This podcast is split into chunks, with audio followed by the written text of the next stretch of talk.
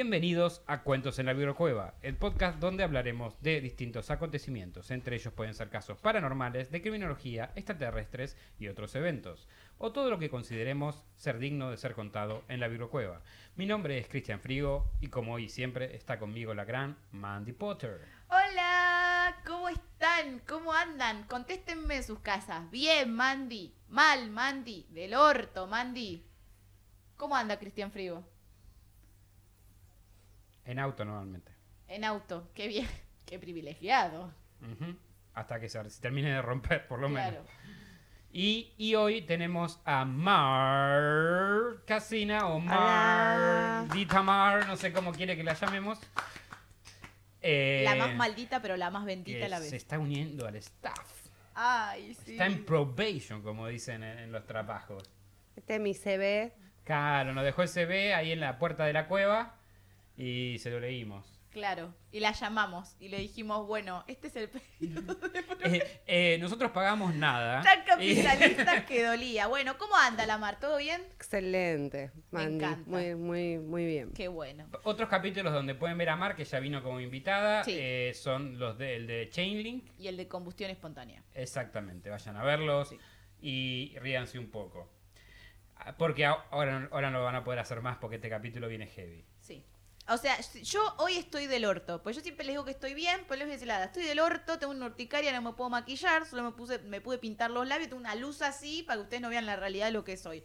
Así que Encima se va a poner peor. Ese, claro, es- claro, estoy, como. ¡No me veas! Bueno, Así que nada. Ah, ya arrancó Halloween. Claro, y él, y, él, y él trae un tema del orto. Para que todos terminemos en el tren del orto. ¿Podemos inaugurar el, El tren del orto? bueno, hagamos Porque en el Twitch momento. existe El el, colectivo del tren del orto. hype, pero nosotros podemos tener el tren del orto. Y le ponemos un culo Yo en ya el aviso igual. No sé si este capítulo va a ser uno o dos partes porque es muy largo y somos tres personas, así que vamos de última capaz corte inesperadamente. Bueno, Pero bueno, vamos. vamos, a meterle sale. gas. En este podcast tocamos el tema de asesinos seriales continuamente. Y finalmente le llegó el turno a uno de los más conocidos en el consciente colectivo del mundo. Esto se debe a que nunca se supo con certeza quién fue y también dio lugar a incontables obras y material de ciencia ficción, como películas, libros y series. Hoy hablaremos de la historia de Jack el Destripador o Jack the Ripper.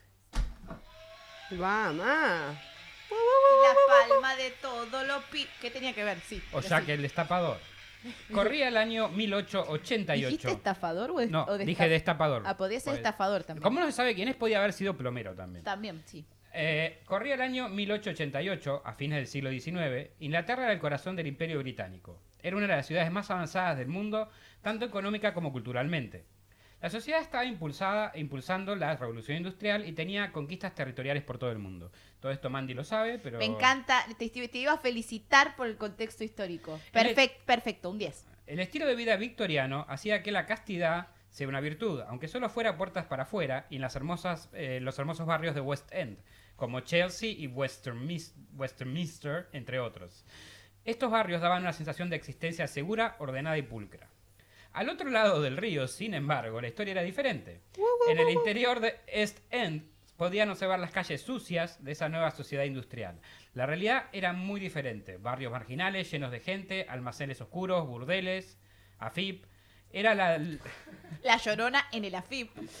era la Londres impersonal e inhumana de los distritos más pobres y densamente poblados, con calles sin pavimento ni alcantarillas, iluminadas con lámparas de gas que apenas mitigaban la oscuridad. Porque el capitalismo is coming en el esa época, chicos. El capitalismo sí, pero- is coming, ¿entienden? Está ahí por cerca de coronarse. Alá. Claro, está cerca de decir hola. Oye, capitalismo. Soy don capitalismo, aquí estoy. Eh, ¿Puedo entrar acá? Dice, el agua sucia de las casas desagotaba directamente en la calle. O sea, eh, los inodoros desagotaban en la calle, para darte una idea. Oh, bueno. Y se mezclaba con la mierda O sea, de vos- los animales. Vos ibas caminando y de golpe, ah, mira, José se tiró un tereso. Uy, Anda comiendo bien. Vos le podías decir al vecino que se andaba mal del estómago. Eso era importante. Claro. Igual creo que en esa que había horarios, digamos. O sea, como que no Mirá, podía. la hora de la caca. o sea, no, no salgas a las 6 de la mañana. De 6 a 7 es un horario de mierda para salir. y se mezclaba con la mierda de los animales, porque además de la mierda humana estaban las mierdas de los caballos. Claro. Lo que generaba una fragancia no envidiable. O sea, hoy día la venderían capaz a Antonio Banderas, ese tipo de cosas, pero en esa época no era tan envidiable. Además, la niebla amarillenta y pestilente, producto de la contaminación industrial del carbón, que era el combustible que alimentaba las fábricas, barcos a vapor y locomotoras, así como calentaba el Palacio de la Reina y la Casa de los Pobres. Existía un denso smog y una niebla donde todo podía esconderse. Todo como, por ejemplo, Denso smog que un sería asesino. un humo. No, Claro. el smog es como un más humo. denso, es claro. más denso que el humo, pero sí. Ok. Se podía esconder tipo Wally, un asesino, cualquier cosa Claro, salía de porque adentro. yo cero bilingüe, chicos. Yo creo que es la nube de Goku, así. Claro. Ahora vamos a hablar un poco la película de la niebla. Ah. de Mist. La recomiendo, la vi el otro día de vuelta. Muy linda, es una adaptación de un libro de, le de. Stephen King. Salto drama muy linda. El final está buenísimo, la película tiene sus inconsistencias. ¿Cuántos bueno. Chris Frigo le das? Claro. Eh, de 10 yo le doy un 7 por intentarlo, bastante. Es bastante para hacer. Para una adaptación de Stephen King es bastante, te digo más. Bueno, vamos a hablar de Whitechapel, que es donde pasaron los asesinatos. Ah, spoiler alert. Hubo Spoiler. asesinatos, sí. Ya que el destripador no solamente destapaba baños. Este, igual que había que destapar, se iba a toda la calle. Pero bueno, no, bueno. Uno de los lugares que aparecen en grandes novelas de Charles Dickens como Oliver Twist y The Pickwick Papers, uno de los personajes lo define como un barrio no muy agradable. Había sido un próspero distrito de East End en el siglo XVII, pero en el siguiente, eh, en el siguiente cambió. De 900.000 personas que había en East End, se pasó a ser 250.000 residían en Whitechapel. O sea, de, en- del de todo el distrito había 900.000 y ya solo en Whitechapel residían 250.000. Ok. Claro, casi el triple. O sea, casi un cuarto, un poquito más de un cuarto. Ok. Este, en esa época victoriana, hacia 1850, la población de Whitechapel, ya sin recursos, había aumentado gracias a la llegada de muchos inmigrantes que huían de la miseria del este de Europa y Rusia imperial y querían ir a la miseria del reino Claro. británico, obviamente. Mi miseria es mejor. Es como pasa acá hoy día, vamos a, una, a otro tipo de miseria, mi miseria es más digna, pero bueno, pero sigue siendo miseria al fin. Whitechapel era una mezcla de infierno permanente. Porque está la miseria Y y, la miseria. Pobre- eh, era un infierno permanente, pobreza extrema, desempleo, desnutrición y a la vez era un paraíso pasajero, gracias al alcohol y la fornicación con prisas a cambio de un pedazo de pan o de pocos peniques para pagar una cama para pasar la noche. Con prisas, me gustó esa aclaración. Eran en la calle.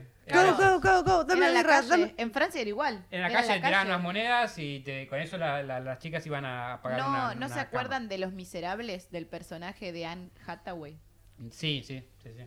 Era eso, era de época. Era, era eso, era de esa misma. Y claro, sí. Sí, la revolución industrial y la revolución francesa Y están la ahí. revolución de Jack. Claro. Era difícil conseguir trabajo para hombres y mujeres. Las habitaciones llegaban a albergar 80 personas. Y otros menos afortunados tenían que atarse a sogas a las paredes para dormir así, como parados agarrados de las paredes.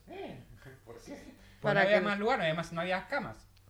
Este, en el caso de las mujeres, recurrieron a la prostitución como una manera de ganarse la vida.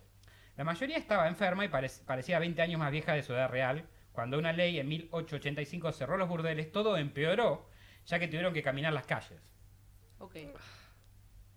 La policía, dado a la delincuencia de la zona, solo patrullaba en grupos de cuatro o más, cuando lo hacían. En octubre de 1888, la policía metropolitana estimó que en Whitechapel había 62 burdeles, ahora clandestinos, y 1.200 prostitutas. La muerte también estaba presente al finalizar el año 1888. Whitechapel había registrado un total de una muerte violenta cada tres días. Perdón. La suciedad y el peligro serían telón de fondo del Otoño del Terror de 1888, llamado así por los diarios de la época. Este sería el escenario del asesino en serie más famoso del mundo, hoy ya convertido en mito moderno. Jack el Destapador, Destripador.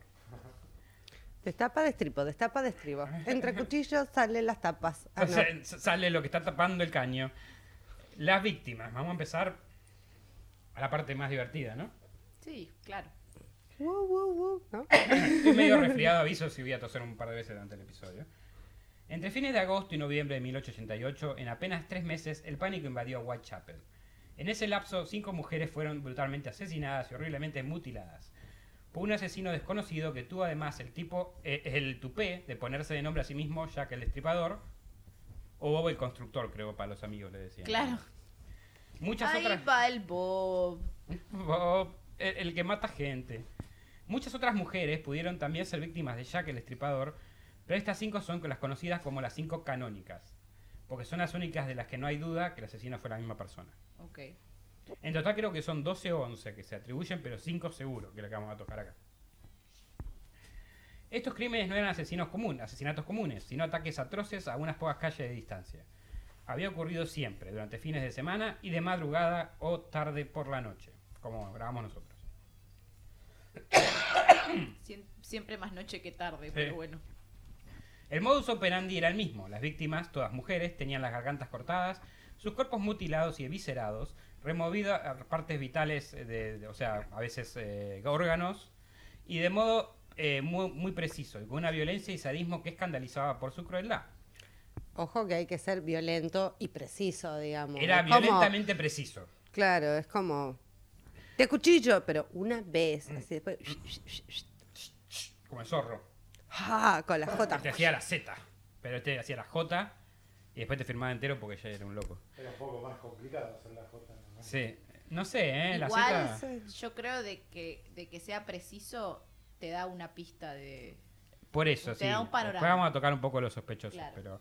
Por Opa. esa razón podía adjudicarse a un solo homicida. O sea, como había tantas similitudes entre los, este, de los casos, se, se- Claro, se era, empezó a era pensar que como era la misma un persona. rasgo, de, un rasgo de él, Sí. puntual. En el libro, las cinco, eh, la- las cinco, las vidas jamás contadas de las mujeres asesinadas por Jack el Destripador, que salió recién en 2019. Bueno, O sea, hasta ese día no, no había historia, la historia de las mujeres, que yo iba a hacer mi investigación mucho en eso. y bueno. La historiadora británica Hallie Rubenhold escribió la primera biografía de sus víctimas. Investigó dónde nacieron, cómo vivieron, quiénes fueron sus padres, con quién se casaron, cómo eran las comunidades donde vivían. Sostiene que el mito tan divulgado del asesino de prostitutas es falso, ya que solo dos de las cinco eran formalmente prostitutas, que eran Mary Jane Kelly y Elizabeth Stride. No existe constancia de que las otras tres víctimas, Mary Ann Nichols, Annie Chapman y Catherine Edowes, lo fueran. Según la historiadora, los prejuicios de la época hacía creer, las- hacía creer que las, mujeres, sobre todo si dormían en la calle, eh, dormían en la calle eran prostitutas, básicamente. Igual eran mujeres. Pss, investigar el asesinato de una mujer, ¿para qué? No, igual se investigó un montón, ¿eh? Pero porque la gente estaba demandando que se investigara un montón. Bueno, pero porque se le atribuían 11 víctimas. Y porque era muy raro, no se conocía este tipo de asesinatos en esa época. que Ahora vamos a ver los detalles igual. El mundo la juzgó por su muerte. Y pasaron a la historia como prostitutas sin hogar, sin familia, sin propósito en la vida, para muchos escoria de la sociedad. Sin embargo, fueron el rostro visible de la triste realidad de muchas mujeres en su época. Marianne Walker o Polly, vamos con la primera. Le vamos a decir Polly para hacerlo más sencillo, ¿no? Número uno. Número uno del top 5 de asesinatas. ¿Asesinatas? ¿Asesinatas? ¿Qué? Asesinadas. Es una sonata para Na, allá. na, na, na, na, Poli. Es todo lo que quería Au, decir. au, au. Creció en un barrio londinense pobre, donde las familias solo podían permitirse el reducido cuarto en el que eh, dormían. En 1864, Polly se había casado con William Nichols, un ingeniero con quien tuvo cinco hijos. La pareja de enamorados pudo mudarse un piso, vivir felices y sin apremios. Pero la pareja empezó a tener problemas cuando Polly se enteró de la boca de su padre que su marido tenía una aventura con Rosetta Walsh, su vecina. Así fue como Polly empezó a beber. Su marido sostenía que no era infiel y que los problemas del matrimonio provenían del alcoholismo de Polly, o sea, se echaban la culpa mutuamente, básicamente. En fin, la convivencia se volvió insostenible. En 1880 la mujer se marchó de la casa dejando a sus hijos al cuidado de su marido. Paradójicamente su marido rehizo su vida con la vecina, o sea, Yo le dije, yo no estaba loca, no estaba loca. Sí. pero durante años siguió enviando dinero a Polly. Quizás porque estaba aún legalmente casados, pero luego dejó de hacerlo con el pretexto de que ella estaba viviendo con otro hombre. Pol- Igual Poli se llevó a los cinco pibes. No, se los dejó. Ah, ok. Polly vivió un tiempo con su padre, con otro hombre, pero todo terminó mal debido a su problema de alcohol. Fue ahí que, así que terminó en las calles de Whitechapel buscando a hombres para poder pagar un techo sobre su cabeza. En un o sea, no era, no, era, no era prostituta en sí, pero cuando no tenía plata para donde dormir, se prostituía para conseguir una casa en ese momento, digamos. Claro. Era situacional, si querés, el tema. En un momento Era compartió... ocasionalmente trabajadora sexual. Eh, Exactamente. En un momento compartió con el cuarto con Ellen Holland, quien la encontró apoyada contra una pared borracha en Orphan Street. Y era el tatarabuelo de Tom Holland. Puede ser, pero sería mujer, tatarabuela. Ah, ok. Ellen. Ellen. Ah, entendí otro nombre, ok. ¿Qué entendiste? No sé, entendí cualquier cosa. Polly le confesó a su amiga que tres veces había reunido el dinero para pagar la pensión y que las tres se lo gastó en tragos. No, de Filsis. Y se quedaría un rato más ahí para conseguir el dinero que necesitaba. O sea, la cuarta es la vencida en este caso. Claro. Con algo de suerte encontraría un hombre que quisiera compartir una cama esa noche. Mientras se alejaba, Ellen contempló a Polly caminar vacilante entre la bruma y el frío hacia East Whitechapel Road. A las 5.40 de la madrugada del 31 de agosto de 1888, que te cuento que Charles Cross caminaba por la calle de Books Bow Row hacia su trabajo, y en el medio de la oscuridad halló un cuerpo de una mujer tumbado en la puerta de un establo de una vivienda. Y escuchó los pasos de Robert Paul, que también iba al trabajo. Ambos se aproximaron a la mujer, tocaron sus manos y la cara. Cross advirtió una, mueca en su rostro y supuso que estaba borracha. Claro. Se quedó dormida acá de borracheta. está borracha. Bueno, Ah, qué Evidentemente está borracha. El alcohol te hace dormir con los ojos abiertos. Sí. Eh, y lo que hizo es, le acomodaron la falda para cubrirla, porque tenía como una falda levantada. Claro. Estaban culo. Así, el problema no era la mujer muerta, sino que se le veía un poco el culo, ¿viste? ¡Ay, pero no, qué es esto! Siguiendo su camino, le avisaron a un policía que lo saque de ahí. ¿Por este qué? se acercó porque se estaba tapando la entrada de alguien. ¿sabes? Este se acercó con un colega y alumbró con una luz de, la linterna a Polly. Notaron, un profundo tasco en la garganta de la misma. Inmediatamente enviaron a buscar al doctor Res Raff Llewellyn, quien al llegar vio que la ropa y el cuerpo de la mujer estaban cubiertos de sangre congelada. Por el rigor mortis que adquiere un cuerpo sin vida, el médico forense dedujo que había fallecido al menos media hora antes. La gente se empezó a congregar alrededor del cuerpo. El doctor levantó la falda de la víctima porque era un pervertido, no. Y pudo observar la brutal mutilación que había debajo de la ropa. Luego diría, vi muchos homicidios terribles, pero ninguno tan brutal. ¿Puedo hacer una pregunta? Sí. No. Sí. ¿Había mucha sangre alrededor del cuerpo? No. Ah, ok. No. Eso, eso es el tema. Tenía sangre en la ropa congelada. También hacía frío, mucho frío en, en esa época. Era un otoño. Este, pero me parece que no había un charco de sangre abajo, si es lo que estás preguntando. Así que Eh, claro. posiblemente no fue asesinada ahí, si es lo que estás preguntando. Sí, en realidad es que me parecía raro que... Bueno, no me parecía raro, conjugué mal mi oración. Me parecía un poco estúpido que dos hombres se la hayan encontrado y les haya parecido que estaba borracha y hayan llamado Era a la medio oscuro, igual era tipo madrugada. pero Claro, sí. bueno, pero igual, no sé, en el piso ves, senti- sen- pisás, sentís algo. Igual eh, los hombres somos estúpidos por naturaleza, igual. No, yo conozco hombres muy inteligentes. No vas a decir como vos, ¿no? Sí. Ay, gracias. Me tuve que tirar yo mismo el piropo. Pero mirá, te, lo concedí. Soy una prima... Bueno, Me agarraste benevolente hoy. gracias. Gracias a la importancia del caso que comienza a aterrorizar a Whitechapel y al mundo, la historia criminal logró conservar las meticulosas notas del inspector Startling, quien, quien atestigua sus impresiones. O sea, gracias a, a la brutalidad de esto, en realidad tenemos registros de lo que escribieron en esa época, porque hay muchos casos que se perdieron. Ujú. Su garganta fue cortada. Y agárrense de las manos to- unos a otros unidos porque viene la descripción del cuerpo. Número uno. Como diría, te lo resumo así nomás, agárrate del culo ahora. Su garganta fue cortada de izquierda a derecha, no confundir con de derecha a izquierda. Hay dos cortes distintos. En su lado izquierdo de la, la tráquea, garganta y médula espinal fueron cortadas. Hay moretones, este, me encanta más haciendo la... Sí. Hay moretones en la mandíbula derecha, probablemente de un pulgar, y también en la mejilla izquierda. El abdomen fue abierto hasta lo profundo de las costillas por el lado derecho de y, y desde, desde la pelvis, desde, desde el ombligo hasta la pelvis.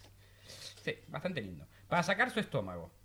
Rico. Capaz no había cenado y dijo, bueno, capaz adentro de este estómago hay comida todavía.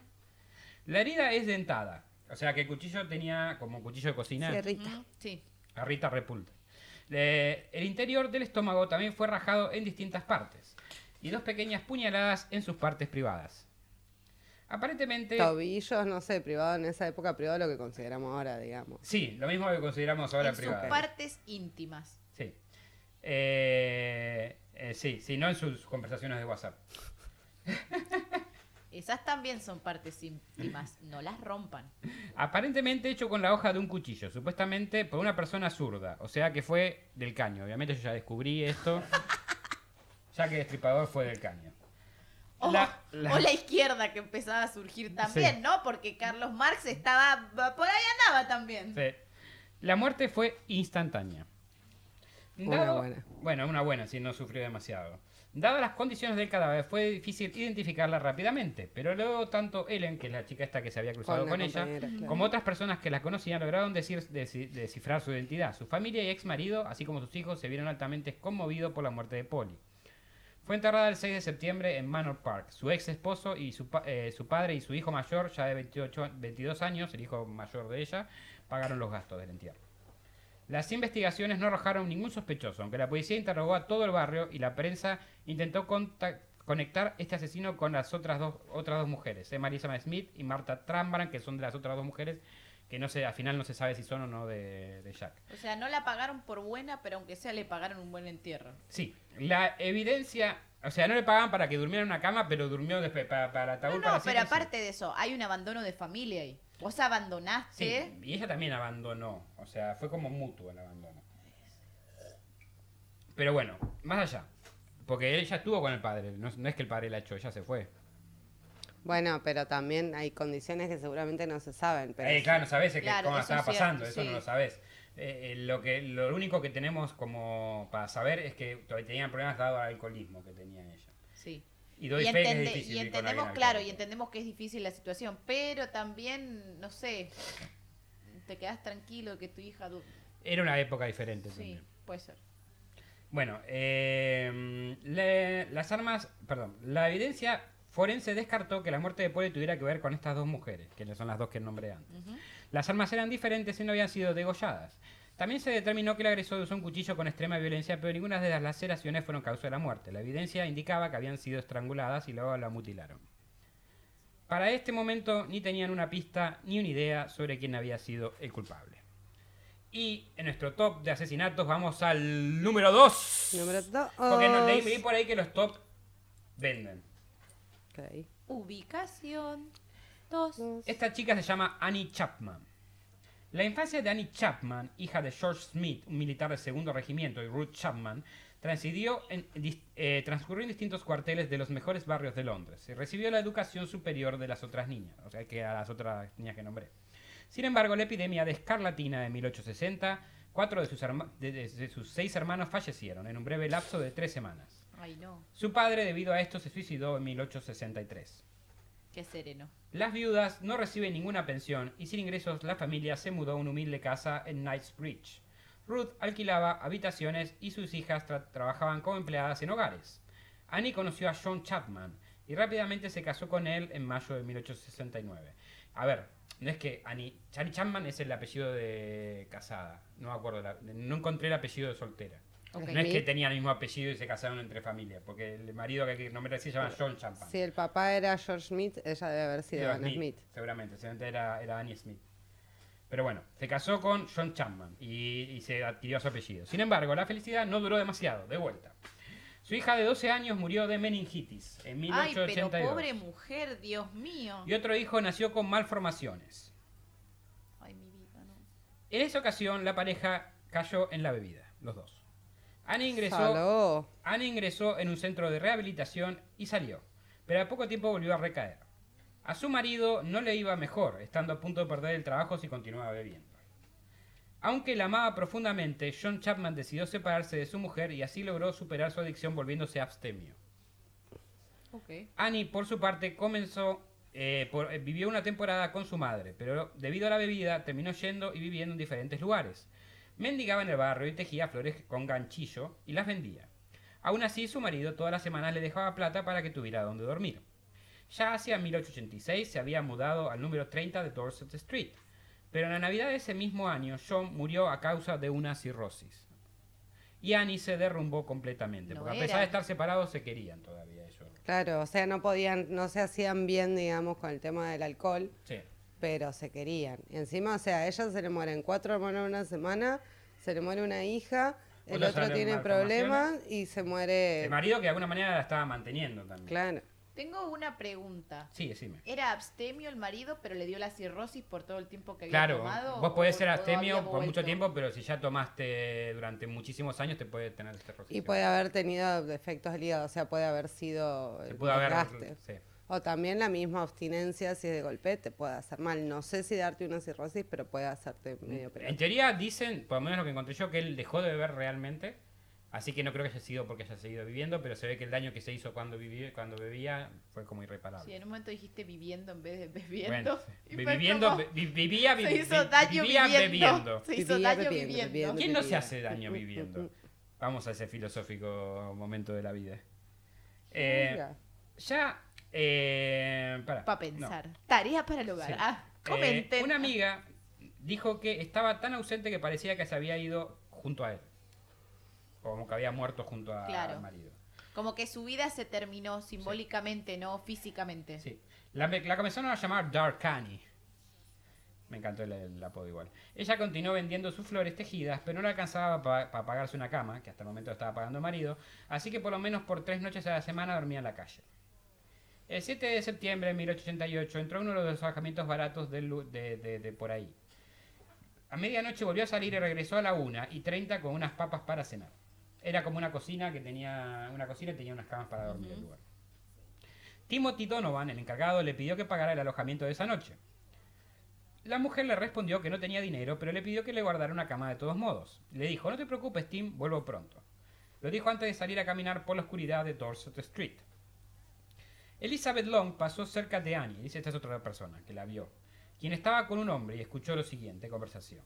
El hombre le dijo, ¿quieres? La mujer respondió, sí.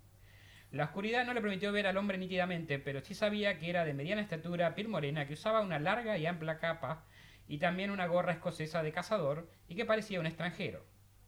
A las 6 de la mañana, un vecino, John Davis, salió para su trabajo y al llegar a su patio encontró con el cuerpo de una mujer mutilada. Ir a trabajar en un día en esa época, te encontrabas con verdad un que cuerpo sí. de mujeres mutiladas. Esquivando los oretes, cacas, los muertos, oretes este. muertos. Mujeres mostrando la tanga, el, el bombachón. bombachón. Claro. La enagua. Ay, Claro, Dios, imagínate, caca, caca, cuerpo, bombachón, bombachón, prostituta. Mierda de prostituta, caballo. Mierda de caballo. Bebé, ah, no, bebés no había No, acá. bebé, acá no había bebés. Se hacía degollada. Pero si quieren saber dónde había bebés, pueden ir al capítulo de Hotel Cecil, se los vamos a Un hermoso hotel donde tiraban bebés del, del, del edificio. Spoiler.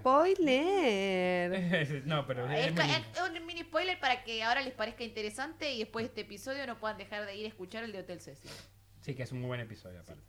Yacía degollada, le habían arrancado la falda hasta la ingle y la sangre que lo, lo manchaba todo, ahí sí había sangre en todos lados, e incrementaba la atrocidad de la escena. Preso del horror, se apresuró a llamar a sus otros vecinos, quien fueron a la policía. El inspector ¿Por John... qué llamó a otros vecinos? Vaya a la policía Era un inútil, ¿qué querés que te diga?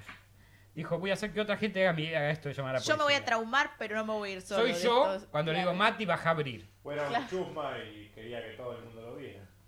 También.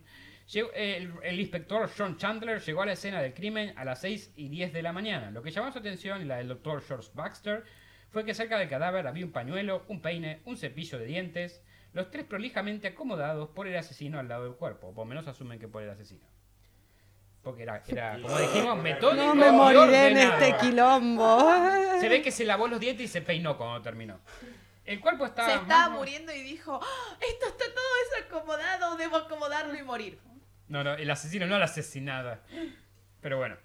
El cuerpo estaba más mutilado que el de Mary Ann. Un corte profundo en la garganta de izquierda a derecha de nuevo y en el abdomen tenía un hondo tajo.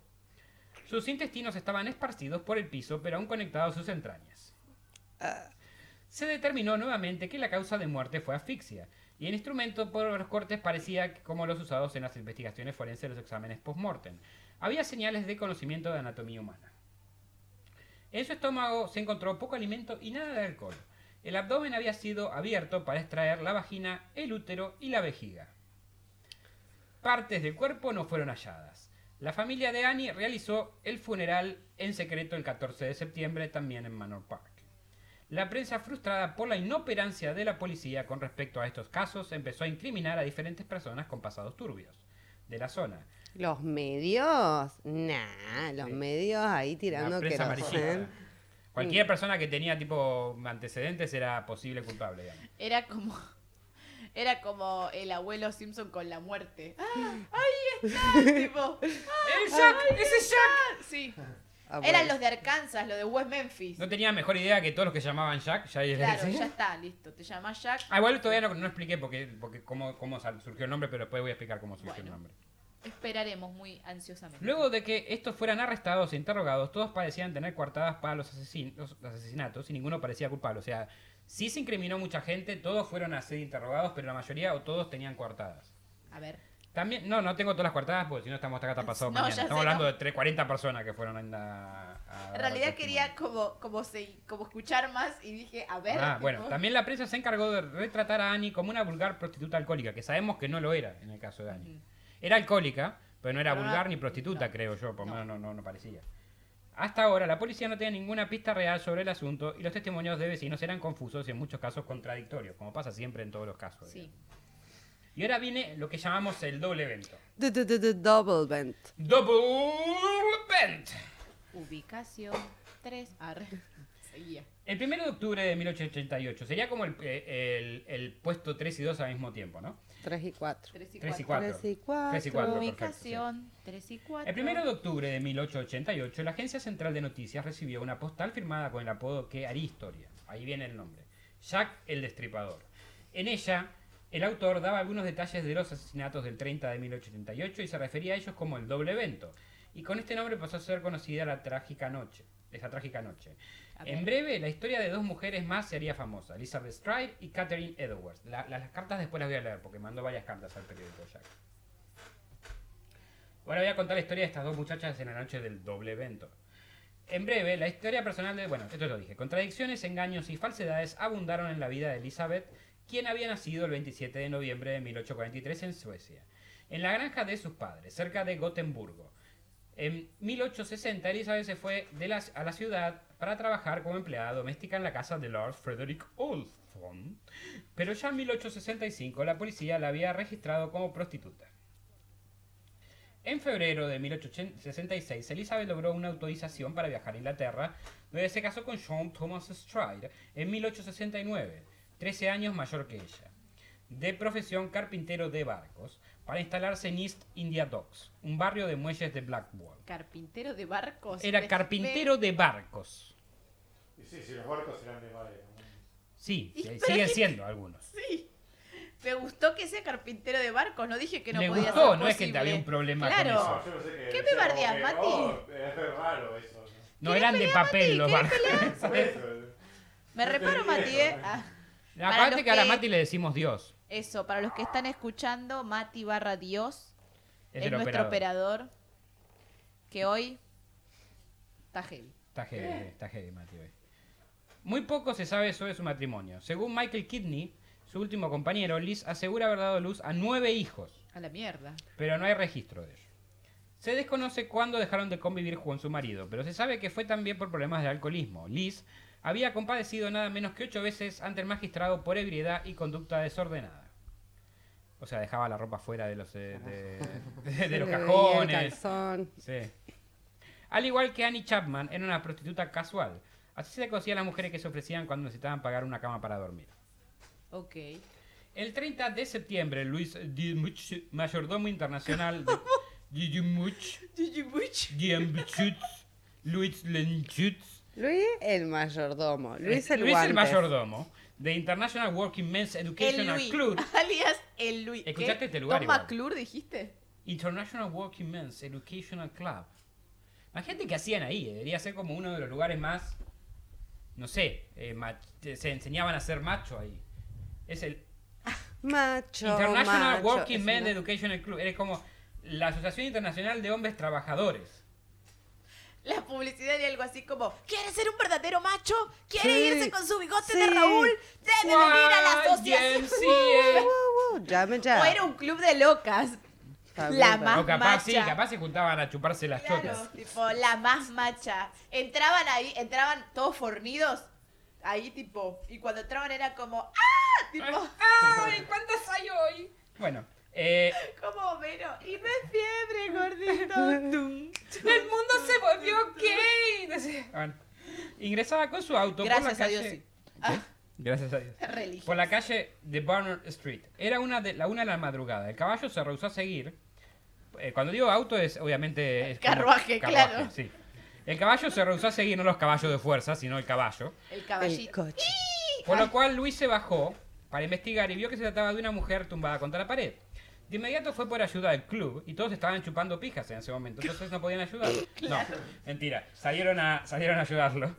Se pusieron los pantalones primero, obviamente. Claro. Y salieron con velas Que a nadie ayudarlo. note que era un club de machos. Sí.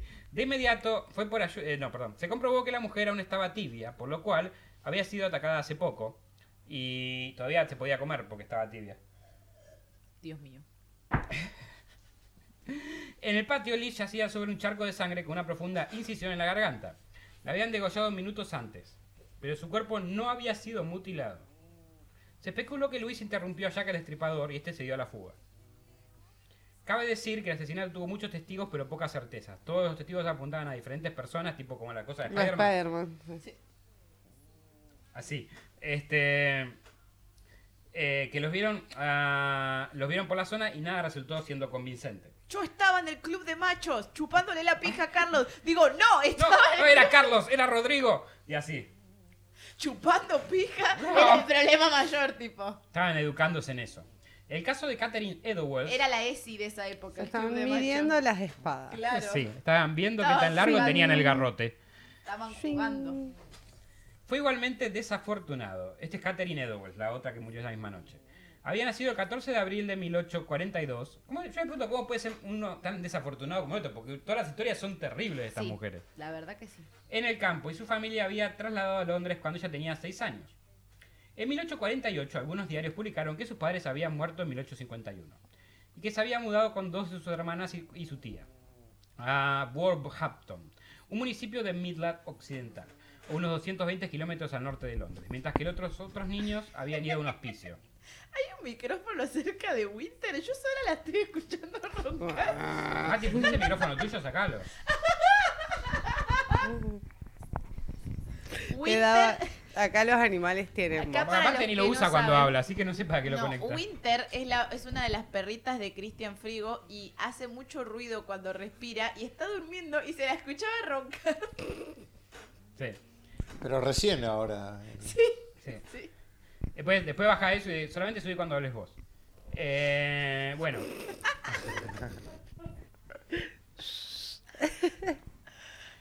Sigamos, por favor. eh, ya me, me perdí. Ah, eh, los otros Los ni- padres murieron. Los padres murieron. En 1863, a los 21 años, conoció a Thomas Conway, un militar retirado del, del, 10 del 18 Royal Irish Regiment, con quien nunca se casó, pero con quien convivió durante 20 años y tuvieron tres hijos. En 1881 la pareja se separó. ¿Para qué? Porque ella vivía en exceso y Conway era astemia. Según el testimonio de una de sus hijas. Ok.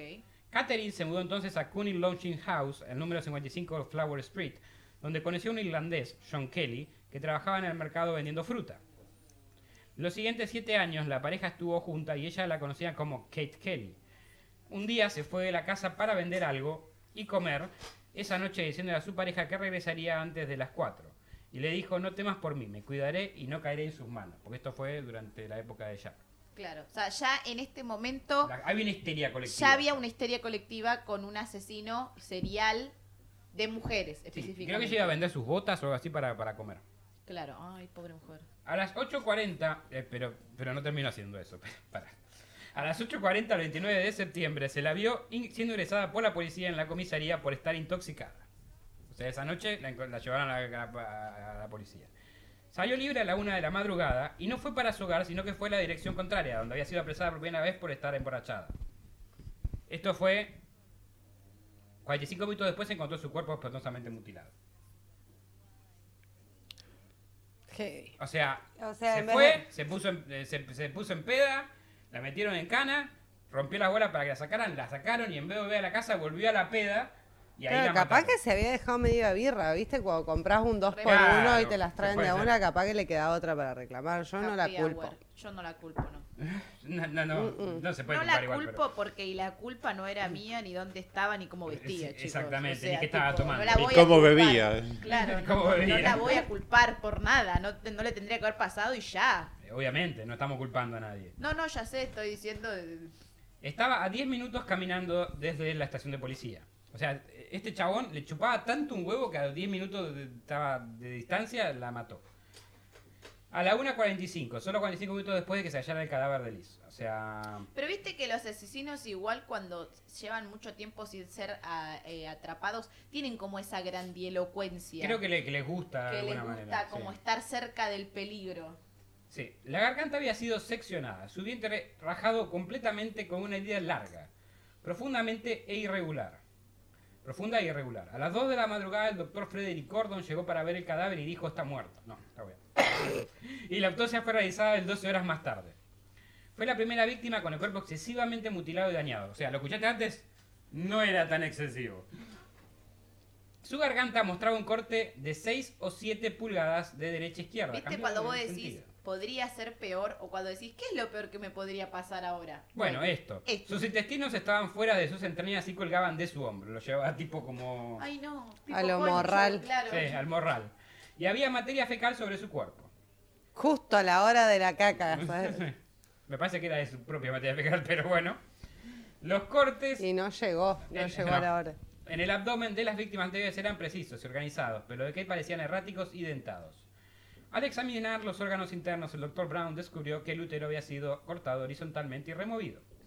Le faltaba el riñón derecho y en el izquierdo había señales de la enfermedad de Bright, así que ya que estaba la diagnosticó. Por a ver si se moría. Igual no iba a durar mucho más, chicos, no se preocupen. Tranqui. Si no era que- Jack, era el Si riñón. tienen dudas que la enfermedad de Bright es un mal eh, producido por alcoholismo. O sea que en realidad el problema en todos estos casos, obviamente, es el escabios. Sí. Eh, yo, de- además de leer el libro, vi un documental que explica, había un especialista que suponía que lo que pasó, que por qué fue tan violento el ataque a esta comparado con las demás, es que, Mati, ¿podés dejar de mover el micrófono? Gracias. Este...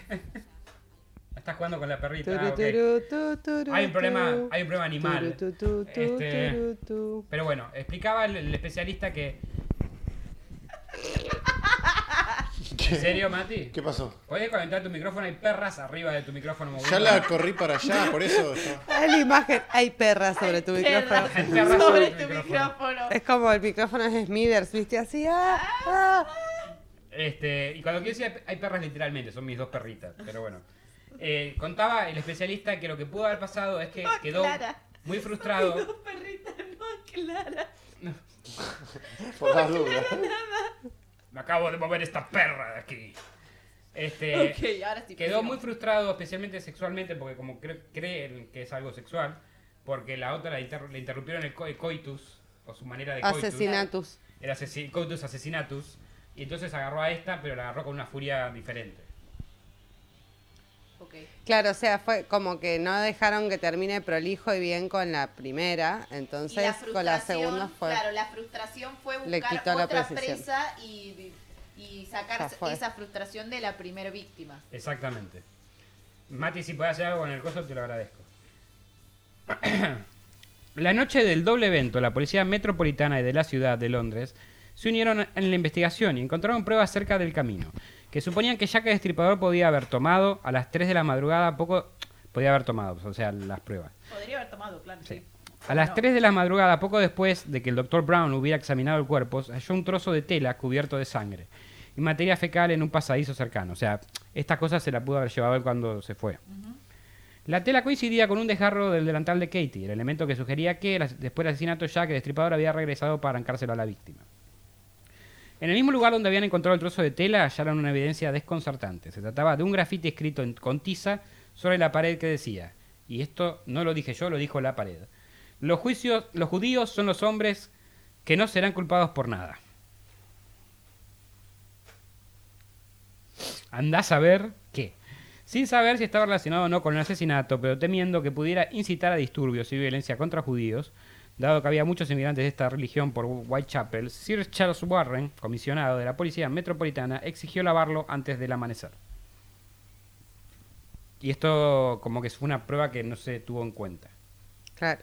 O sea, el tema del... del- de, de los, de, ese, de ese mensaje de los judíos no serán culpados de nada. Que no sé si es irónico. antisemita. O sea, no- cuánto, no- parece antisemita, parecía. Eh, pero bueno, vamos a, a nuestra eh, top 5, ¿no? ¿Es la Número lista? 5, posición. Mary Jane, Ubicación 5. Arre. María Juana. María, la, la María Juana. A estas alturas el pueblo estaba realmente temeroso y demandaba resultados de la policía e investigadores. Sin embargo, el caso de la víctima más joven y atractiva volvió a conmover a la ciudad poco tiempo después.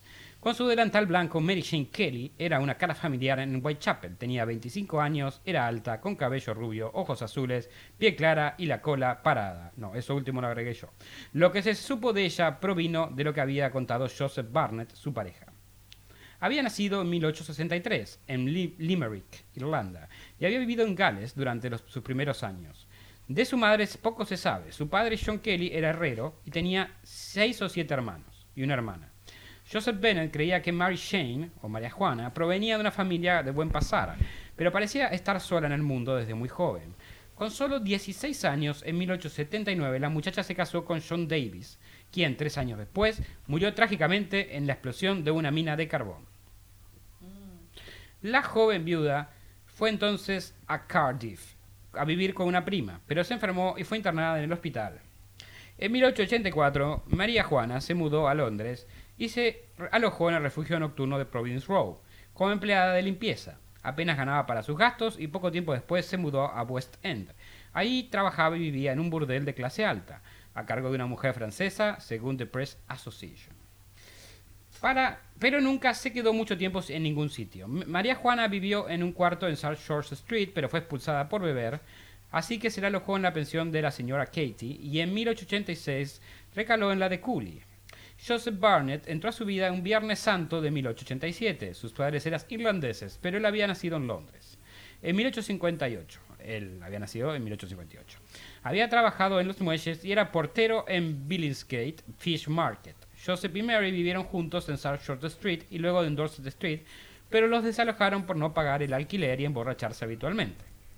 María Juana hacía trabajos ocasionales y cuando Barnett perdió su empleo, se atrasaron el pago de alquiler y se sumaron multas por embriaguez, embriaguez pública. Claro, porque antes la embriaguez era dentro de la casa. Se Sí. quedaron sin casa, ahora es pública. Claro. Claro. Ahora se ve, ahora pagan.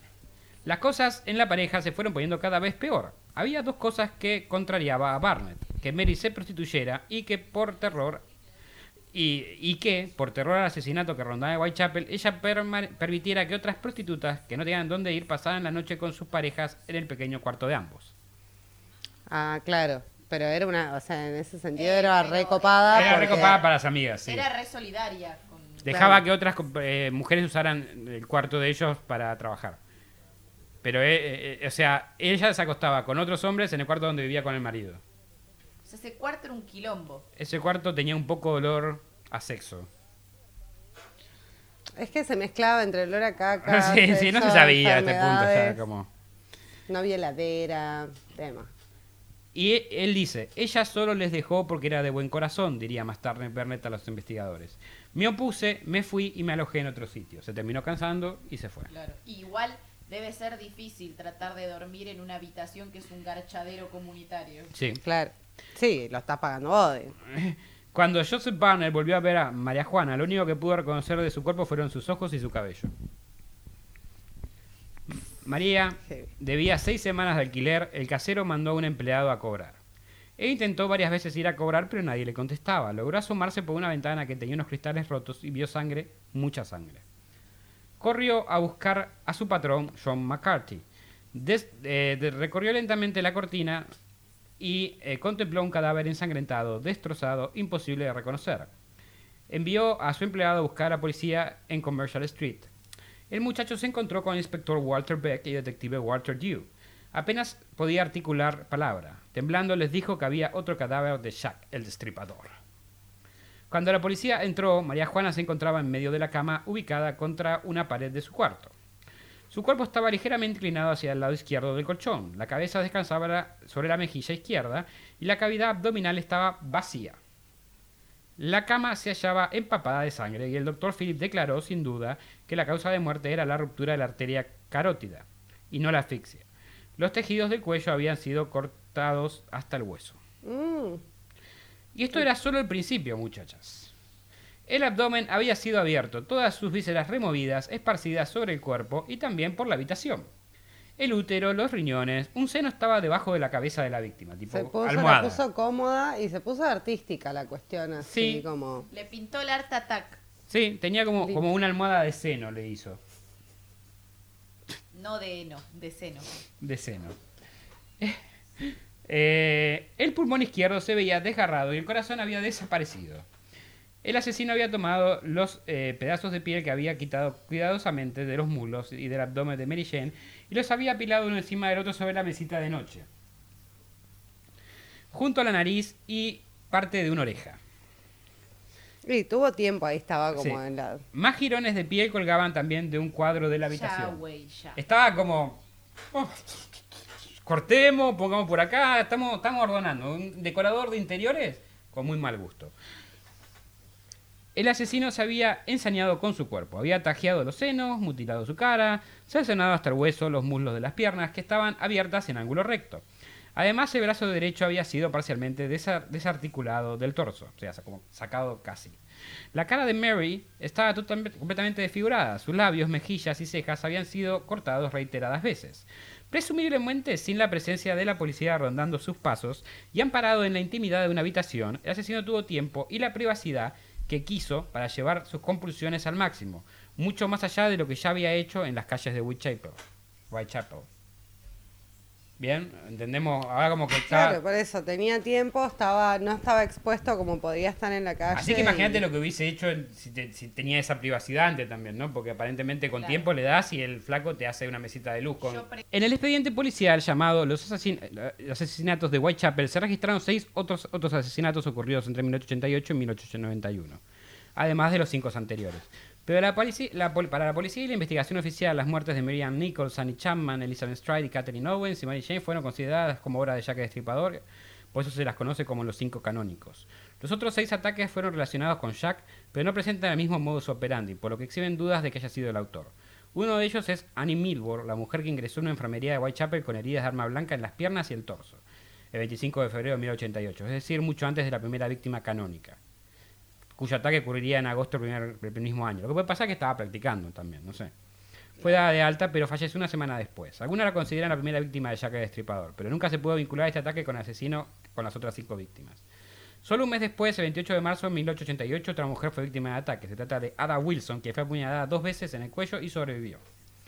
Un día después, unos días después, el 3 de abril de 1888, Emma Smith, con una prostituta del barrio, fue golpeada y violada en Osborne Street de modo cruel. Sus agresores le insertaron con violencia un objeto duro en su vagina, provocándole la muerte el día siguiente. Antes de caer en coma, dijo que la policía le a la policía que habían atacado entre dos y tres hombres. Los investigadores consideraron que había sido una de las pandillas que acosaban mujeres desamparadas en Whitechapel, exigiéndoles dinero a cambio de protección, pero después de la prensa asoció la muerte con los crímenes posteriores de Jack el Destripador.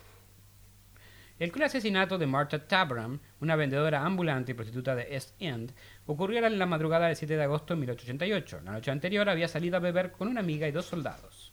A medianoche los jóvenes se emparejaron con sus clientes. Ella fue hacia los edificios de Short Shard, en Westport Street. Alrededor de las 5 de la mañana, uno de los residentes la encontró en un hueco de la escalera. La luz de la madrugada le permitió ver sus horribles heridas. La habían apuñalado en el pecho con una daga y con una navaja de bolsillo, 39 veces en su garganta, pecho y abdomen inferior, como ocurrió con Annie Millwood. Muchos consideran que Marta fue la primera víctima de Jack el Destripador. Pero la proximidad de su asesinato con los otros y la brutalidad del ataque, sin embargo, los patrones de las heridas diferentes son diferentes a las de los, los otros cinco casos. Claro. Edwards y Kelly además no habían sido mutiladas. Poco después del último asesinato atribuido a Jack el Destripador, eh, una prostituta de 30 años apodada Lizzie Davis fue asesinada el 20 de diciembre de 1988. El caso fue llamado caso de Poplar debido a que fue encontrada en Clark Shard, sobre la calle popular, calle Poplar, perdón. Podría haber sido un suicidio, ya que el cuerpo fue encontrado colgado del cuello y atado con un pañuelo de la propia víctima, pero la posición de la lengua dentro de la boca no coincidía con un auténtico suicidio. Otra mujer apareció asesinada medio año después de los cinco asesinatos atribuidos a Jack el Destripador en 1889. Alice Mackenzie, conocida por su apodo Pipa de Arcilla. Alto apodo. Ya que siempre llevaba, una, que- ci- sí, siempre llevaba una pipa colgada en el cuello. Tenía 40 años y vivía en el 52 de Cannon Street, en Whitechapel. El doctor Thomas Bond, Bond, Thomas Bond, quien había participado en la autopsia de Mary Jane Kelly, fue uno de los médicos que actuó como forense, atribuyó este crimen al asesino que andaban buscando, el mismo de las otras víctimas. Sin embargo, esa opinión contrastó con la del doctor Shockbuster Phillips, quien también había estado trabajando en la autoría de Mary Jane y Frederick Gordon Brown. Entre ellos creyeron que el crimen era obra de Jack Stripador. No se ponían de acuerdo. No se ponían de acuerdo si esta- ninguna de estas mujeres tuvo o no que ver con las otras mujeres que sí No, estaban de acuerdo. Que además también andás a ver el tema de las herramientas que tenían para investigar en ese momento, cuánto les permitía. No mucho. Huellas dactilares no existían, por ejemplo, en esa época. Aparte, aparte los cuerpos se, se descomponían, no había, no existían las morgues como para mantenerlos, este, para comprobar las heridas, para comprobar un montón de cosas que la tecnología de hoy hace otro fly. Claro, sí, sí, no podían sacar huellas dactilares, ni tenían luces de infrar de, de, de coso, ni nada. Ni, ni, ni. ADN, olvídate. Muy precario. Base de datos de delincuentes no existe, todos eran delincuentes casi. Pero bueno, la investigación. Los archivos policiales de asesinatos de Whitechapel muestran una visión detallada del procedimiento de investigación de la época victoriana, que no difiere mucho del actual, a pesar de, dichos, eh, de los dichos de la prensa contra la policía. Lo cierto es que la investigación fue profunda e intensa, y fue en conjunto entre la policía y los detectives de Scotland Yard. Más de 2.000 personas fueron entrevistadas, más de 300 investigadas y 80 detenidas. Primero se envió un numeroso grupo de policías a East End para que investigara casa por casa buscando cualquier información o prueba que pudiera aportar algún dato. Se registra que toda evidencia forense fue tomada con suma cautela y toda pista seguida. Por ejemplo, algunos expertos no estaban de acuerdo si el asesino tenía entrenamiento médico o era un carnicero, por lo cual se entrevistó a todos los médicos y a los carniceros. También, sí, también se barajó la idea de que fuera un extranjero, ya que la ciudad estaba cerca de los puertos, donde mucha gente iba y venía. Se dice que fue muy minuciosa y se movieron todas las piedras. Aún así no fue fructífera. Todos los sospechosos se los interrogó y hasta, si- hasta se los siguió por un tiempo. Y hasta que no tuvieran duda que no eran ellos. Se determinó que Jack el Destripador trabajaba solo. Hay que tener en cuenta las limitaciones de la época. Cosas como huellas digitales no estaban entre las posibilidades de ser analizadas, entre otras cosas que, que no existían. Dado estos fracasos, la presa fue muy dura con las autoridades. A diarios, caricaturas satíricas, artículos mordaces se burlaban de los inútiles esfuerzos de la policía. El principal blanco fue el comisionado de policía Sir Charles Warren, quien había tomado varias decisiones incorrectas como borrar el graffiti en el caso de Catherine Edwards, así como haberse negado a ofrecer una recompensa. Como resultado, Warren presentó su renuncia el 9 de noviembre de 19- de 1888, si no hubiésemos subido 100 años de una.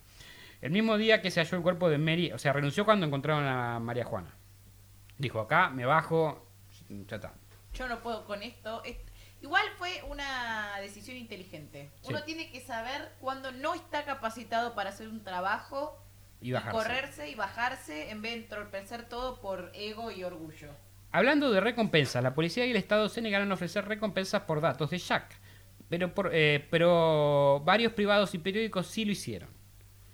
El secretario de Estado advirtió que esto solo generaría falsas acusaciones y testimonios, lo que hizo que la prensa y la opinión pública de nuevo se tornara contra las autoridades bajo el pretexto que no estaban haciendo lo suficiente. Y de hecho esto pasó. Ofre- la- todas las pistas que, que le dio la gente realmente no llegó a nada, porque la mayoría de gente solamente daba pistas para, para que le pagaran. Claro. O- Bueno, lo que suele pasar siempre. Sí. Pero si no se comprueba nada, ¿cómo? Investigaban las pistas, investigaron Claro, casi todo. eso, pero la gente no piensa que si está mintiendo igual. No, pero vos sos una vecina metida y viste a tu vecino raro masturbándose, eh, no sé, en la ventana. Decís, este que se masturba en la ventana tiene que ser un asesino serial porque Ah, está loquísimo. claro, sí. Entonces fue y lo denuncia por eso, viste, esas cosas pasaban. Y la policía Te te, denuncia, te paga. denuncia, te Y denuncia. después comprueba. Pasaban, si menos mal que no pasa, si no estaría en cana yo, pero bueno. Está cagando por la ventana. No. No, eso ya, eso, eso era legal. Eso era legal. No, solo baldes, no culos, por favor. Sospechosos. Depende, ¿era el culo de un hombre o de una mujer? ah, No, si era mujer era ebria seguramente, porque Claro. aparentemente era el único Una caso. mujer de bien no Me encanta, el culo igual no es, para no es a propósito, Mar, pero me acuerdo que en Comestión Espontánea pasó lo mismo. Todas las mujeres eran ebrias. Cada vez No es una intervención, te lo juramos. Es una bienvenida. Bienvenida, Mar. gracias, por favor, nadie Rara, me, me extraña, destripe pero bienvenida al fin. Estamos tomando gaseosa, chicos. Somos muy, muy Yo sanos. estoy tomando por agüita. ahora. Eh, por ahora. Existieron varios sospechosos, entre, tres eh, entre ellos tres, Don Reed, un abogado de 40 años y profesor. Aaron Kominski, un judío polaco admitido en Cowley Lunatic Asylum. Y Michael Ostrok, un estafador que ya era muy mayor. Todos estos fueron callejones sin salida, sin coartadas sólidas. Con coartadas sólidas. Uno estaba encerrado directamente, no sé cómo fue un sospechoso. o sea, uno estaba encerrado en un asilo. Y era sospechoso. Arre. Pero bueno, el sospechoso favorito del inspector eh, del momento era, eh, que se llamaba Aberlin, fue Severin Krobinsky, alias George Chapman, otro Chapman. un inmigrante polaco que había estudiado cirugía en su país. Vivía y trabajaba como barbero en Whitechapel durante el año de los asesinatos. Además, su personalidad lo hacía un buen candidato a psicópata. Eso quedaría demostrado unos años más tarde cuando envenenó a tres de sus esposas. Ok. Tranca, igual, 120. Fue descartado, entre otras cosas, porque un asesino serial no suele cambiar su modus operandi y estos solo fueron algunos de, sus- de los muchos sospechosos que tuvieron. o sea, Pero además, tres esposas. Sí, Tres. sí. No es que mató a una. no, no, no, y- dijo, si hago, lo hago eh, bien. No, y no es que mató a dos y dijeron, bueno, che, este Es flaco ya mató a dos. No, no, mató a tres. Es que se le estaba juntando la pensión de cada uno y dijo, mato a las tres de una y listo. Claro. Igual, nada, chicos, el que es femicida es femicida Sí. siempre, ¿no? Pero el modus operandi puede variar. Este envenenaba, lo el otro cortaba y se llevaba Lo parte. dejaron llevar a tres. Llegar a tres. Y porque no lo había casado todavía, porque si no se llevaba cuatro, te- estoy seguro. También se tuvo en cuenta a un curandero de nombre Francis Tubertley, que estaba mentalmente enfermo, un aristócrata, Lewis Carroll y muchos más. Finalmente el expediente fue cerrado cuatro años después de los asesinatos. ¿Pero qué sacaban igual? Sospechosos del culo. De culo. Era porque lo que que así tenía. como mucha gente, eh, estaba, mucha gente estaba dando pistas que eran cualquiera y tenían que seguirlas, porque no había mucha manera de investigación más allá de eso. Finalmente el expediente fue cerrado cuatro años después de los asesinatos. Aunque después de cerrado siguieron apareciendo sospechosos, la mayoría de figuras importantes de la sociedad victoriana, y hasta se tomó como sospechoso al duque Clarence, hijo de Eduardo, príncipe de Gales, que luego reinó como Eduardo VII.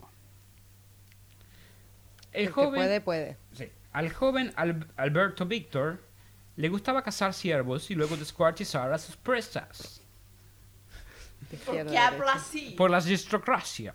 Bueno. Además había un dato que le incriminaba directamente. Se sabía que con frecuencia los prostíbulos de- iba con frecuencia a los prostíbulos de Whitechapel, que sufría de inestabilidad, de inestabilidad emocional.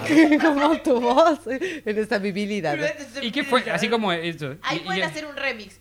Estabilidad emocional. Y que fue ingresado a una clínica y murió en 1892 a los 28 años, quizás de sífilis. Finalmente se descubrió que el duque estaba en Escocia en la fecha de dos de los asesinatos. Y del sexo sin límites. El tema que no fue igual, este tipo porque estaba durante dos asesinatos estaba en Escocia, matando Claro. gente en Escocia, otra gente. No. Scotland Short también barajó posibilidades de que el asesino fuera Lewis Carroll, el célebre autor de Alicia en el País de las Maravillas. eso te iba a decir. Yo dije, ¿cómo? Ya era cualquier cosa. Igual Lewis Carroll. No le daban los años, mí- pero Hitler ya metían en el alto pedófilo. Nada. dato. Podía ser, sí. Dato. Argumentando que en su poema de Jaggerwocky había una confesión escrita en anagramas. De todos modos, nunca se presentaron pruebas suficientes para dar lugar a estas conjeturas. Wayne Winston Davis, por su parte, plan- planeaba en su libro The Real Mary Kelly en 2015 que el estripador fue Craig- Francis Craig, periodista especializado en temas judiciales en East End. Por casualidad, el autor descubrió la verdadera identidad de Mary Kelly, la última víctima del estripador, era, propia, era su propia tía abuela, María, eh, Ma- Mary Kelly Elizabeth Watson Davis. A profundizar en la investigación llegó a la conclusión de que el asesinato, el asesino era el ex marido de Mary Kelly. Este es un flaco que hizo un libro porque tenía una relación familiar con una de las víctimas. O sea, lejana, obvio, pero bueno. En, mi- Lo en- interpelaba. sí, lo interpelaba el tema, entonces dijo, bueno. en 2011 tuvo la oportunidad de revisar los documentos de National Archives que atestiguan que Elizabeth Weston Davis se había casado con Francis Craig, quien la demandó por divorcio y la siguió hasta eh, Spitzfields después de que se la, de- este la- eh, esta la dejara, lo dejara. En su libro cree que demostrar que el asesino fue Craig, quien probablemente sufriera un trastorno esquizofrénico de personalidad.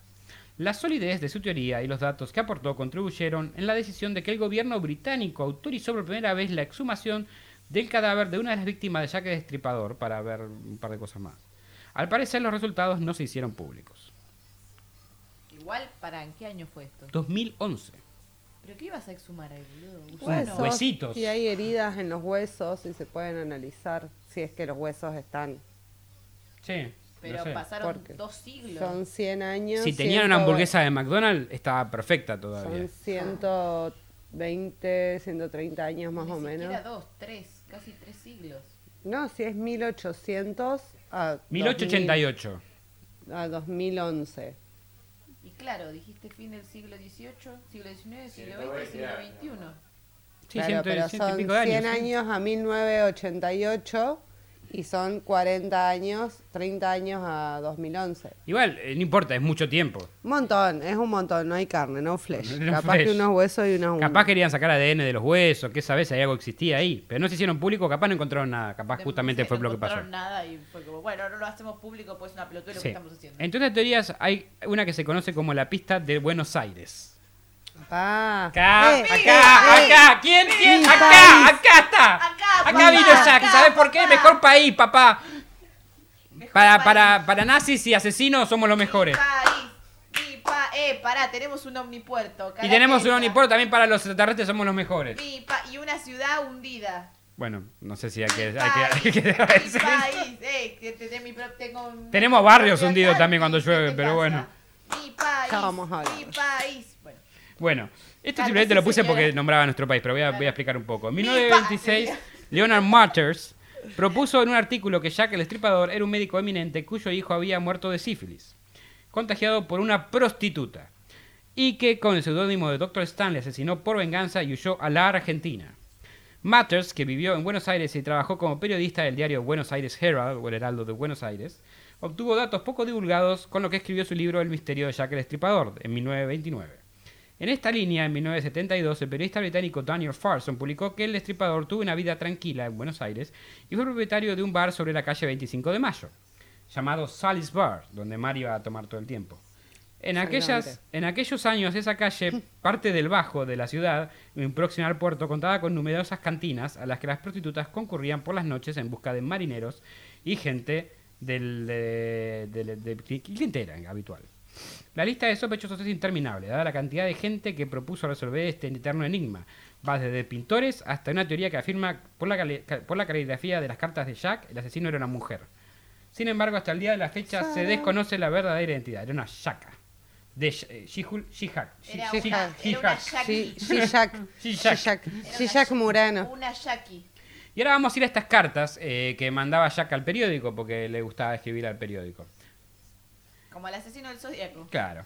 Pero, eh, tiene- eh, para mí la asesino del Zodíaco se inspiró mucho en Jack el Como el otro, como era el de atar, matar y. Es que no, no sirve de nada si no te Matar no no reconocen tu atar. trabajo esta gente que está Claro, así de no. loca. Entonces, Es el ego el que necesita es el ego. la atención. durante la época del asesinato, la policía y la, la prensa fueron desbordadas de cartas de entre 350 fueron atribuidas al asesino. Tres de ellas se destacaron como posiblemente reales. Posiblemente había más reales, pero estas se pudieron comprobar que eran reales. El primero llamaba Dear Boss o Querido Jefe, y decía así. Querido jefe, hace día que no dejo de oír que la policía me ha atrapado, pero en realidad todavía no me ha pillado. En mi próximo trabajo le cortaré la oreja a la lady y se la enviaré a la policía para divertirme. No soporto a cierto tipo de mujeres y no dejaré de destriparlas hasta que haya terminado con ellas. El último trabajo es magnífico. A la dama en cuestión no le dio tiempo de gritar. Mi cuchillo está tan bien afilado que quiero poner manos a la obra ahora mismo. Me gusta mi trabajo y estoy ansioso de empezar de nuevo. Pronto tendrá noticias mías y de mi gracioso juguet- jueguecito. Atentamente, Jack el Estripador, besos, besos, abrazos, abrazos. No. Exo, exo. So, so, so. XD, XD. XO, XO es. Eh, la ya mencionada, eh, que es la que le mandó cuando pasó lo del doble evento, se le, di- le dijeron Sosi Jackie a la carta esa. No bromeaba, querido y viejo jefe, cuando le anticipé que tendría noticias sobre el trabajo de Saucy Jack. Un doble evento esta vez. La primera chilló un poco y no pude arrematarla de inmediato. No me dio tiempo a quitarle la oreja para la policía. Gracias por retener mi última carta hasta que volví a trabajar. Jack el Destripador. Y después tenemos una que se llama From Hell, desde el infierno, que también casualmente es el nombre de una película protagonizada por Johnny Depp sobre Jack el Destripador. Véanla, si quieren. Fue enviada en una carta con una parte de un riñón humano. Rico. ¿Viste que le habían quitado riñón a una? Bueno, se la enviaron para que la cocinen tipo la policía, para que la cocinen el fin de semana. Desde el infierno, señor Lusk, le adjunto la mitad de un riñón que tomé ayer de una mujer que he conservado para usted. La otra parte la freí y me la comí. Estaba muy rica. Puedo enviarle el cuchillo ensangrentado con el que se extrajo. Si se espera un- usted un poco. Atrápeme si puede, Lusk, ya que el estripador. Y ahora vamos a hablar un poco del perfil del asesino, que es uno de los primeros perfiles de asesino serial que se hizo. A ver. Ya que el Destripador pudo ser el primer asesino serial del mundo, así como también el primero en comunicarse por medio de carta con la policía. Pero el doctor Thomas Bond, Bond, Bond. Thomas más Bond. Bond, hizo un perfil del mismo convirtiéndolo en el, perfil, el primer perfilador de la historia. Thomas realizó un perfil psicológico. Según Bond, eh, y voy a hacerlo por partes porque así fue como lo, lo presentó él, el nombre de ocupación era desconocido, obviamente. Perfil, asesino serial, probablemente caníbal. Según el testimonio de una de sus cartas, se acercaba a sus víctimas mostrándose como un cliente más. Las atraía hasta callejones o patios oscuros donde las ahorcaba, destrozaba sus cuerpos y evisceraba. Solo mató a una en su cuarto. Perfil psicológico. En su momento, un forense le describió como aspecto inofensivo de mediana edad y aire respetable, solitario, excéntrico y de temperamento sosegado, con ingresos económicos y trabajo estable que le, impe- que le impedían asesinar días hábiles. Por eso asesinaba fines de semana a la noche, como nosotros jugando al LOL. Claro. Debía tener una personalidad perversa y temeraria. Nada más que él era certero, nosotros somos unos mancos jugando. Claro, a nosotros nos salía todo mal, ¿viste? Claro. Y estaría sometido a periódicos acceso de manía homicida y erótica. Las mutilaciones sugerían que podía parecer de satiriasis. Necesitaba recurrir a la violencia para satisfacer un apetito sexual desmesurado. Hoy se cree que los asesinatos son de una persona racional. Son de una persona racional, calculadora, sádica y perturbadora. Que el motivo principal de sus crímenes era sexual, aunque no hay señales de agresiones sexuales en sus víctimas. Más allá de quitarle los, ov- los ovarios, la vagina, los El úteros. útero, claro. Tipo de víctimas. Mujeres de clase baja, Igual desprotegidas. eso no podría, no, primero las mataba y después las Sí, destripaba. normalmente primero las mataba lo después cual destripaba. podría masturbarse, por ejemplo, que es algo que hacen muchos asesinos, eh, y después destriparla. Claro, masturbanda. ¿Qué dice, señor? La, la banda de masturbador. No, no, no, no era parte de esa. Bueno, no importa. Eh, es otro capítulo. Actuaba solo, o sea, con- por dos años. Sí, actuaba solo, era, era soli masturbante. Tipo de víctimas. Mujeres de clase baja, desprotegidas, sin recursos. Era mono masturbante. Era- era- era mono, masturbante, masturbante. Nuevamente mono masturbarse es de uno, en realidad. O sea, no sé si hay que aclarar que sea de uno, pero bueno, puede ser. No, lo decía No por el sé, chiste de no, mono hay Riel, gente que se lo que hace hacían la capa, sí. claro, Ah, es verdad. Como Torrente, no sé si vieron Torrente. Tú, tú me haces unas vaguillas, yo te la hago a tipo. Nada, puta. eh, bueno, eh, se le, eh, crímenes. Se le adjudicaron cinco homicidios y a esta víctima se las conoce como canónicas. Pero el expediente de asesinatos de Whitechapel de la, de la policía figuran 11 casos. Modus operandi. Operandi. Operandi. Las víctimas, todas mujeres, tenían sus gargantas cortadas, sus cuerpos mutilados y eviscerados, con una violencia inusual que escandalizó a sus contemporáneos y que hoy día sigue eh, produciendo fascinación en muchos. Dejaba los cadáveres en posiciones sexualmente des- desagra- de- de- desagradantes, con las heridas expuestas y a la vista de todos. Condena, la policía nunca lo arrestó y nunca fue enjuiciado ni condenado. El informe de Bond, Thomas Bond, o no me acuerdo no, el, doctor Sí, Bond, constituyaba Bond. un documento excepcional para la época y es considerado como antecedente y el modelo de los modernos estudios que el FBI, Scotland Yard, Interpol y otras instituciones policiales y académicas utilizaban en sus perfiles criminales. De todas formas, esta es una versión reducida, es más largo. Jack, y sus implicaciones en la cultura. La leyenda de Jack el Destripador proviene de la misteriosa Londres victoriana y gótica, retratada en las novelas de Dickens y Sherlock Holmes, y se alimentó tanto con hechos históricos como ficticios. La ciudad y los casos pro- proporcionaron al imaginario colectivo el primer modelo de asesino en serie, oscuro y oculto por una capa, tenido a sí de romanticismo de la época a pesar de su crueldad, aspectos que la literatura primero y otras expresiones de arte después explotaron al máximo. Jack el Destripador se convirtió en un personaje de la literatura gótica victoriana casi inmediatamente y una fascinante leyenda que fue tejida gracias a un individuo trastornado que buscaba mujeres desesperadas y vulnerables con la, con la que satisfacer sus fantasías macabras. Su imagen se fusionó con historias y símbolos de género del horror y ese mundo sirvió de musa inspiradora a otro género, desde policías a terror erótico japonés. Créalo o no. Hoy la figura de Jack el Destripador está presente en toda la cultura. Cientos de novelas, obras de teatro, películas, musicales, dramas televisados, mangas, cómics, videojuegos, sobrepasan las fronteras de la realidad y la fantasía. Así que esto fue todo por el día de la fecha. Espero que estén todos tan asqueados como yo y sean un poco más eh, de- y sepan un poco más de algo que probablemente ya sabían, pero capaz les faltaba algunos detalles. Me gusta la, la cantidad de información que hay sobre las víctimas, digamos, o sea, como quiénes eran ellas, digamos. Eh, Y esa información es relativamente nueva porque salió en una biografía que salió 2011 o por ahí, no me acuerdo. 2019, 2019, no sé. Eh, fue es bastante nueva porque nadie se había preocupado en realidad por saber la vida de estas mujeres, más que nada que eran prostitutas, se habían mu- eso sabía, casi todo el mundo sabe que Jack Stripador mataba prostitutas en Londres.